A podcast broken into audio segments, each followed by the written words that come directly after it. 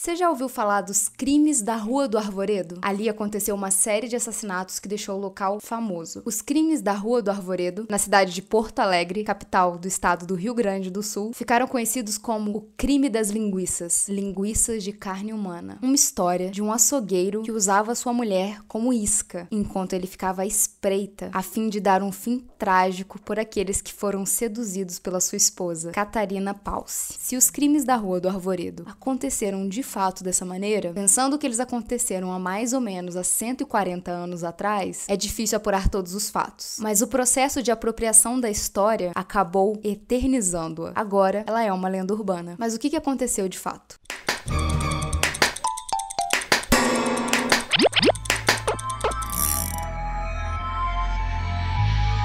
Bem-vindos ao Bu. Eu sou a Mia e esse é um especial para vocês. Vai ter muita CMR de folhinha e eu espero que vocês gostem. Vamos pro caso.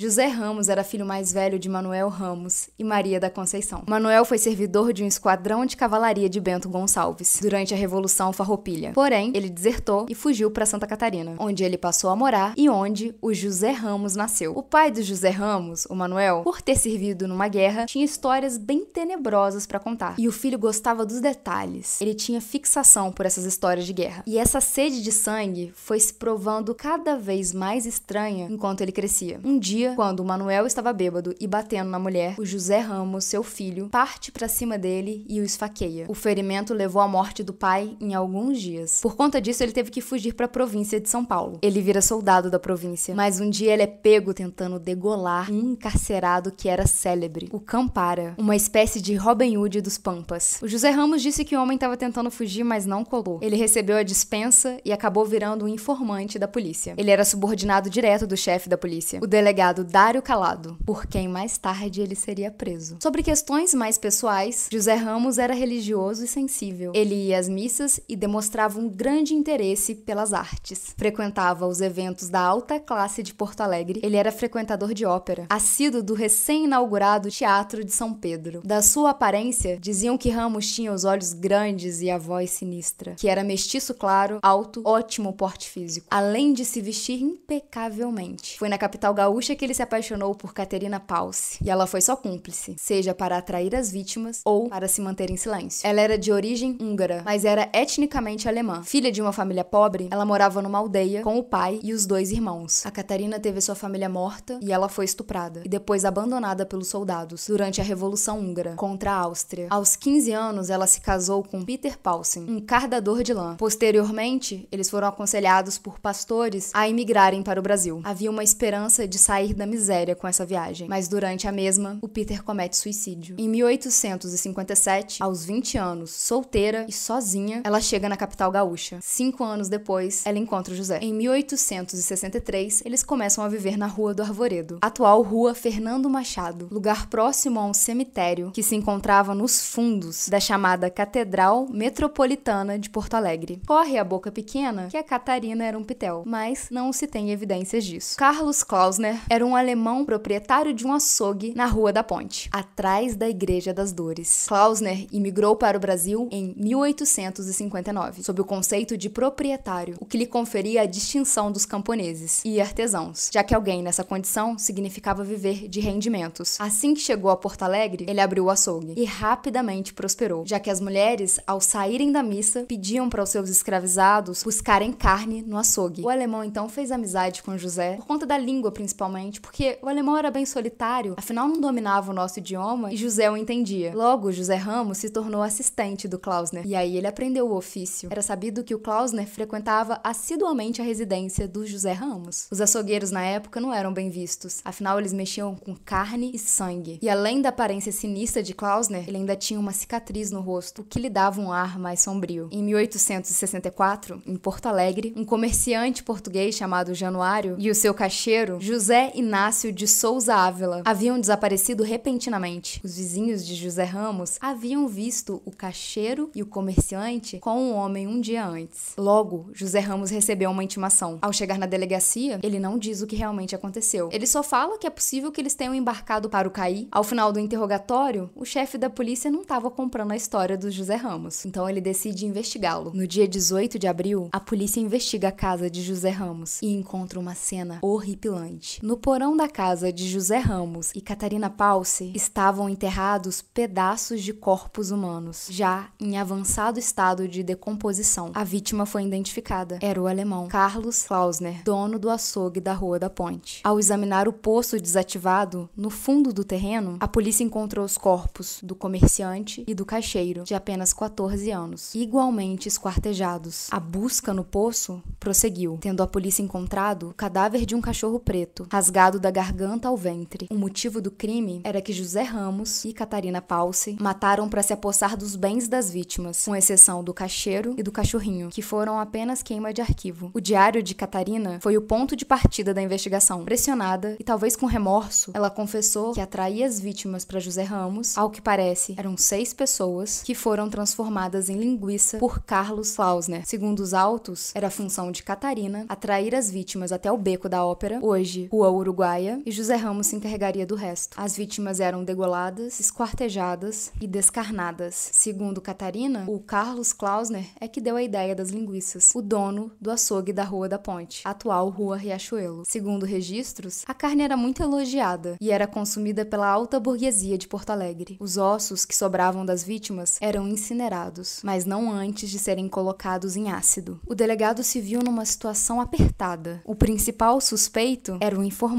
da polícia. Logo, ele agilizou o processo. Na época, o delegado exercia concomitantemente as funções de chefe de polícia e juiz de direito, o que era autorizado em algumas províncias. Isso possibilitou que informações não vazassem e que o inquérito policial andasse o mais rápido possível. O doutor juiz de direito, Dário Calado, pronunciou a sentença de José Ramos. Ele foi condenado à pena de morte por enforcamento, depois comutada à prisão perpétua. Catarina acabou sendo presa como cúmplice, condenada a 13 anos de prisão, morrendo anos depois em um hospício. Os crimes da Rua do Arvoredo chamou a atenção do mundo inteiro, inclusive de Charles Darwin, o autor da teoria da evolução das espécies. Ele escreveu sobre o caso. Informa-se que no extremo meridional do Brasil, em uma cidade chamada Porto Alegre, um grupo de perversos matou várias pessoas usando sua carne para fazer linguiça, que não só comeram, como induziram os habitantes a comê-la. O temor de que a humanidade perca sua posição nobre e volte à bestialidade é infundado. Regressões ocasionais sempre ocorrerão. Há chacais adormecidos em cada homem.